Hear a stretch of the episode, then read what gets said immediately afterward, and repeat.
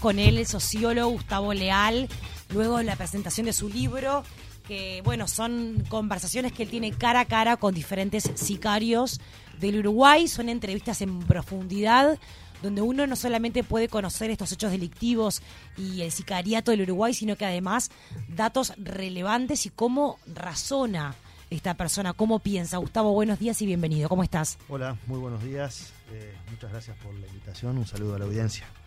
Bueno, ¿cómo surge este libro eh, con estas historias que reunís en más de 300 páginas? Surge por una reflexión desde hace ya bastante tiempo em, a partir de, dos casos de sicariato que me llamaron mucho la atención, que fueron en el interior del país. Uno fue en Rocha y el otro fue en Rivera donde eh, la situación de ese fenómeno del sicariato no encajaba dentro de los parámetros que hasta ese momento se sobreentendían como algo normal, donde el sicariato estaba vinculado al narcotráfico, era llevado adelante por hombres, jóvenes, pobres. Eh, Perfiles.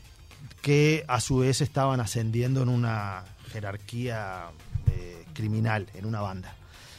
y hubo dos casos este, que yo conocí directamente, que me llamaron mucho la, atención porque se salían de ese perfil.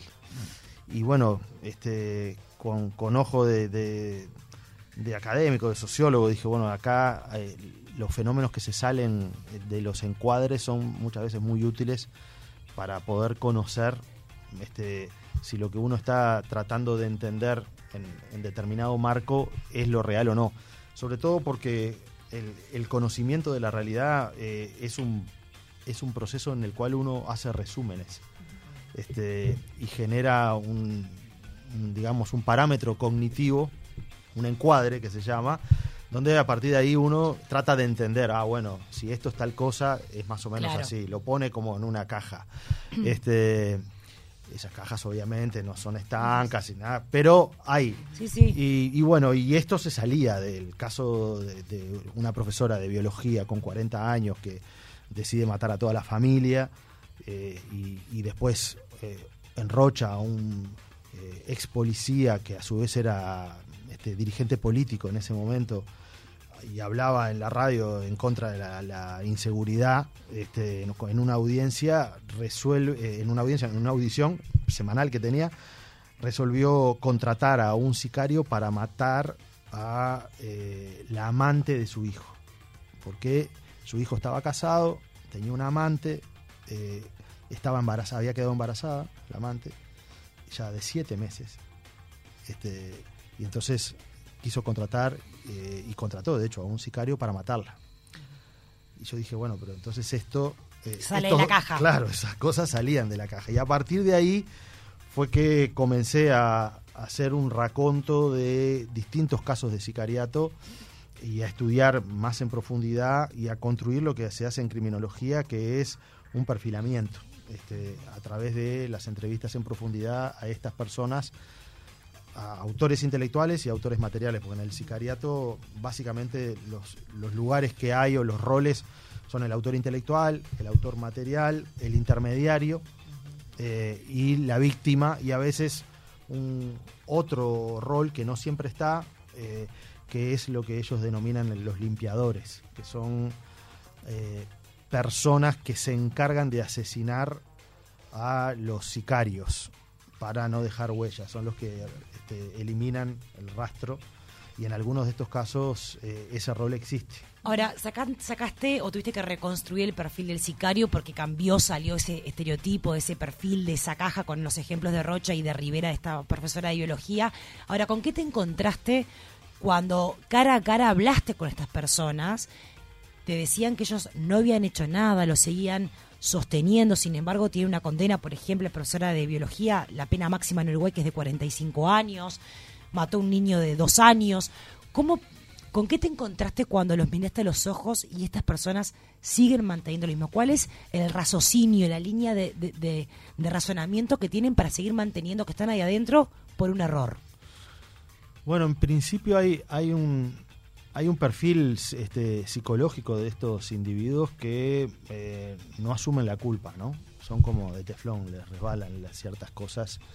Este, Y incluso los autores materiales de los sicariatos muchas veces ponen, ponen la responsabilidad en quien los contrata. Mm. Este, dicen, yo no soy el asesino. El asesino es el que me contrató. Yo no. Yo disparé. Es que para mí, claro, están como en un lugar tan anestesiado que, sí, se sienten más una herramienta que, una persona con voluntad para ejecutar, ¿no? Sí, en parte porque los, sicarios, eh, que son los autores materiales, eh, son cazadores. ¿no? O sea, su lógica es la de reciben una propuesta eh, para matar a fulano de tal que no lo conocen, no saben quién es. tratan de tener información de esa persona y lo que hacen es no la enfrentan, la cazan. Es decir, en el, en el sentido de que eh, es un es un cri- es un es un perfil de asesinos que a su vez es muy cobarde porque no hay un enfrentamiento con la víctima lo que hay es un engaño eh, y buscar el punto débil eh, pero El momento oportuno. y el momento y en realidad le da lo fuego. mismo le da- Siempre- no no no No. no Ah, siempre no. con armas de fuego la profesora de biología por ejemplo Fue con cuchillo. fue acuchilló a toda la familia Bueno, y el niño lo asfixió, puede ser. sí claro al niño lo asfixió Eh, Este, acá vos relatás seis historias y vos decías, claro, eh, sobre todo fuiste a, a estos casos que se separaban de, de lo que uno pensaba que era un sicario en, en Uruguay, el- de repente el prejuicio, lo que venía siendo o, o sucediendo en cuanto al sicariato antes. ¿Vos notaste una tendencia que ahora esto se, instaló en Uruguay? sí yo creo que sí creo que el que Que antes tal vez no era tan así. A ver, el antes, también con el antes hay que ser cuidadosos en términos de, de rigor, eh, porque el sicariato es un fenómeno que ha acompañado a la humanidad. Este, la palabra sicario viene del latín, la, inventaron los romanos, son los romanos los que, los que, este, donde hay la primera referencia a los sicarios. Y el nombre es una palabra que viene de una daga, un tipo de daga especial que fabricaban, un cuchillo largo que escondían entre las ropas, mataban a los enemigos políticos en el imperio, que aquello era, era bravo, y eh, para que se supiera que era, porque bueno, los sicariatos lo que tienen en parte también son muchos mensajes detrás del sicariato, eh, le dejaban eh, la daga arriba del cuerpo, como marca. Entonces, nosotros aquí tuvimos el primer caso de sicariato político que hubo, fue Iriarte Borda, ¿no? Sí. Este presidente. En aquel momento no se le llamaba sicario, porque la palabra en el idioma español se incorporó por la década del 90, recién en, la- en el diccionario. Por lo tanto, eh, lo que sí hay hoy es que el sicariato es una forma muy violenta de dirimir un conflicto de convivencia Claro. eh, y que puede tener eh, motivaciones de disoluciones de parejas, motivaciones eh, económicas, motivaciones de rivalidades deportivas, motivaciones también vinculadas al, al narcotráfico. También, yo no estoy diciendo que no exista Claro, sicariato ahí. dar que- muerte, dar muerte hoy es una opción.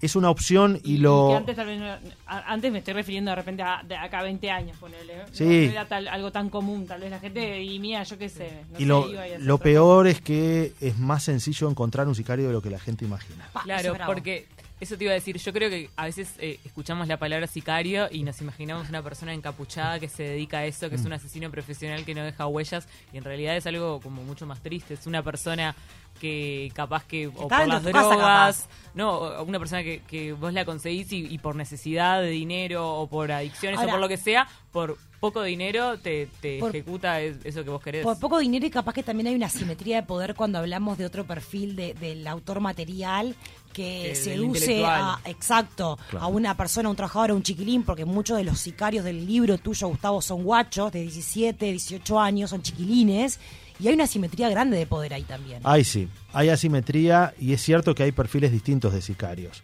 Hay sicarios profesionales que existen. Eh, Pero en Uruguay eso lo has detectado. en Uruguay, por ejemplo, en el libro hay algunos sicarios profesionales este, que realmente son gente que en el libro dicen, bueno, yo perdí la cuenta de la gente que ya maté, este, no quiero decirlo.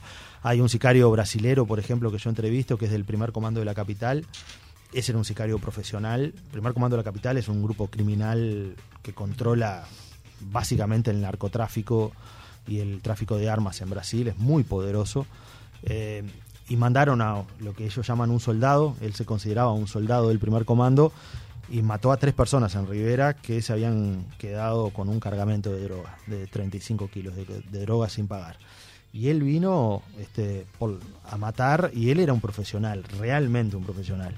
Este, cometió errores acá y, y bueno, este, Pues ellos, la la forma de operar es que vienen, matan en Uruguay y se van para Brasil. Exactamente, él venía, lo contrataron allá, les mandaron, acá lo esperaba un grupo de gente que le había hecho el trabajo de inteligencia, digamos, y él hacía eso. Entonces hay de ese tipo de, de sicarios profesionales, pero también, y ese es el problema, este, yo creo que más de mediano plazo, más importante, que es que este fenómeno del sicariato, al desbordar la cápsula o el encapsulamiento del mundo criminal, comienza a ser una opción para dirimir conflictos en otros ámbitos. Un empresario que tiene un problema con su socio, este, la profesora de biología con 40 años, este, que era una persona muy connotada en la, en la sociedad de Rivera, eh, resuelve matar a toda la familia y, y encuentra, el primero que encuentra es al jardinero, que lo enrola ella. Es una historia increíble. Este.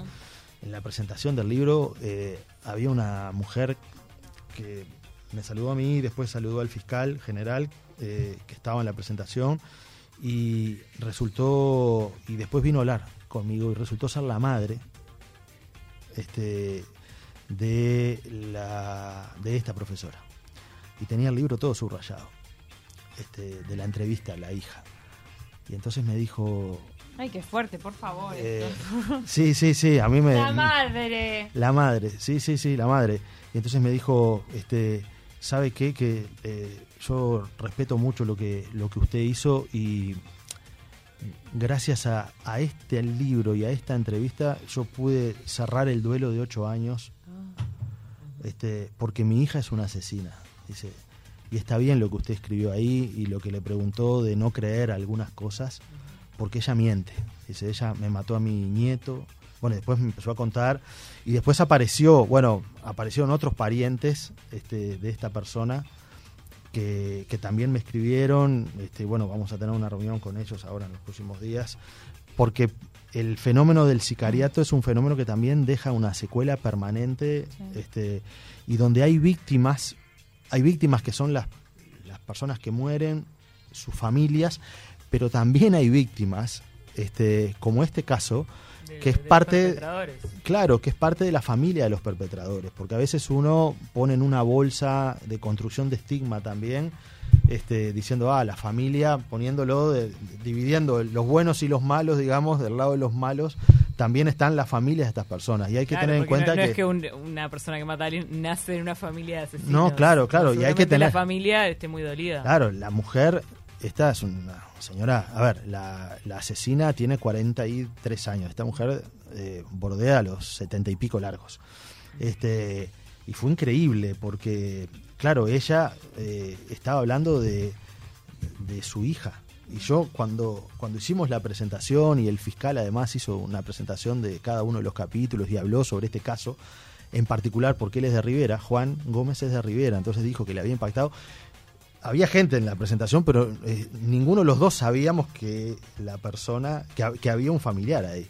Fue después que nos comentó. Este, y bueno, y también eso me pasó en Rocha, en, otro caso. eh, hace poco yo fui a hacer una presentación del libro en Rocha y conté justamente esto que dije rapidito, de que yo me había inspirado a partir de la reflexión de dos casos.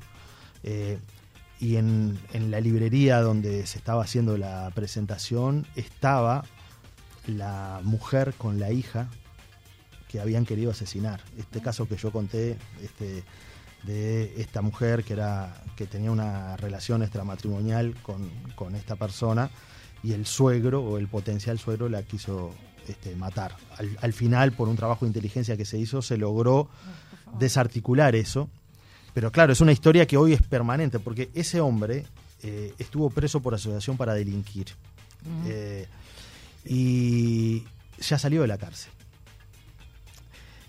La mujer hoy se terminó casando con la persona con la cual tenía la relación extramatrimonial y tienen una hija que la conocí, que tiene siete años. Este, y por lo tanto, su suegro aunque no se hablan abuelo de su hija. el abuelo de su No hija es quien la mandó matar y lo peor de todo es que viven frente por frente Ay, por favor. en Rocha. No, no, no, pero es la Rocha realidad, ¿no? capital, Rocha ciudad, Rocha capital. No, no es una telenovela, es la realidad. Por eso digo que a veces cuando uno este No, y que está a la vuelta de la esquina, que es un fenómeno que está a la vuelta de la esquina. claro, está mucho No. más. Entonces, fíjense lo que es Está entremetido en la trama, en, en la trama nuestra. Sí, Ahora hay sí. señales para poder entender de que hay alguien con intencionalidad de, crea- de, de generar este crimen o es realmente sorpresivo para la víctima que termina falleciendo a través de un sicariato. Bueno, es depe- depende de los casos, ¿no? En algunos casos, este, hay gente que la ve venir porque tienen amenazas previas, etcétera, este, y bueno, te pueden mandar un sicario para que te maten y, y uno eso a veces lo tiene que tener en cuenta y, pero hay otros casos que no. Hay un caso en el libro de- de- del caso de, de una pareja en Positos. Bueno, Stephanie Kirke, que, que ahora, que ahora se volvió a fugar de la cárcel, esa mujer, este, estamos hablando del año 2008, ella era, era una pareja, en pleno Positos, eh, ella trabajaba en un banco, era contadora, trabajaba en un banco y él era arquitecto, trabajaba en la empresa del suegro. Eh, el arquitecto comienza a tener un- una relación extramatrimonial de amante con una mujer que resulta ser Stephanie Kirk. Esta mujer que después, ahora se hizo famosa de vuelta porque se volvió a escapar de la cárcel. Este, Stephanie intentó matar a la, a la esposa Stephanie varias in- veces, a la esposa in- de, de su amante, digamos. Exactamente, contrataron un sicario, después no pudieron, después ella entró al hospital británico disfrazada de enfermera para, Ay, para matarla. Es tipo el nivel el guasón. No, no, no, no, fue terrible la historia. Bueno, Sí, la al- este, fueron tres intentos. Y entonces esa, esa mujer eh, en realidad se fue dando cuenta, este, fue la madre de ella que, que se terminó dando cuenta que el esposo algo tenía que ver en esto y desconfió. eh, y bueno, y a partir de ahí supieron, pero claro, era, tenían un vínculo, se conocían desde los 17 años, eh, en ese momento tenían 27 y 28 cada uno, tenían una niña muy pequeñita y, y ella no imaginaba que su esposo estaba tramando, aparte del primer atentado contra su vida, fue el día de su octavo aniversario de casamiento. Claro. Y entonces el esposo le hizo una trampa a ella este, y le dijo, la invitó a salir eh, para encontrarse, bueno, le invitó a salir y dijo, "Sal- salimos a las 7 o a las 8, pongamos. Y el, el hombre cuando, cuando la esposa llega, él ya estaba fuera del apartamento y le dijo, yo ya me cambié, no sé qué, cambiate rápido y nos vamos. ¿Y qué había hecho? Le había dado la llave al sicario que la esperaba arriba, a la mujer en el séptimo piso este, de un edificio para matarla. O sea, No, ¿Y entonces, cómo zafó? Zafó como tres, cuatro veces. Claro, pero la pregunta es, este, ¿hay señales? No, y en este caso esta mujer es una sobreviviente Total. increíble. Eh, pero más allá de las señales, comprender eh, a la mente criminal eh, con, a través de todas estas entrevistas e historias y análisis puede ayudar a prevenir en el futuro. Yo creo que puede ayudar mucho a investigarlo. ¿Por qué? Porque te hace pensar bastante fuera de la caja.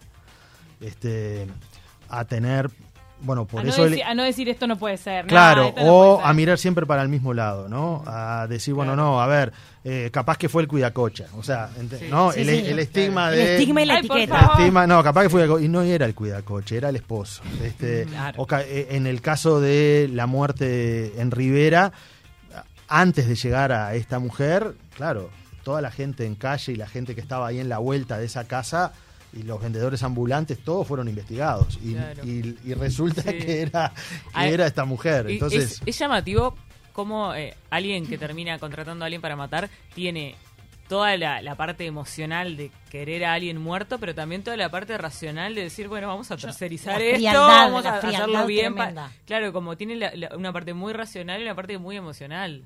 Sí, sí, sí. Y hay gente que, Total. Que también, para poder convivir con eso, muchos de ellos eh, se disocian, ¿no? Eh, Sí. Esa mentalidad psicopática. Claro, este, porque las dos partes se pueden disociar. claro, tienen esa disociación, ¿no? El que contrata, eh, bueno, para él lo. lo él Si- si contrata. no él, otra claro, persona. porque no asume que él lo pueda hacer. Y entonces él dice: Yo no. A, a mí no me da para matar a alguien, por eso es que contraté. Pero es como que no te. Lo hiciste vos. ¿No? Es el no- ellos no se asumen. Y eh, como contracara, el autor material tampoco se asume. Dice, no, si me contrató ella, yo. Todos se lavan la mano. Claro.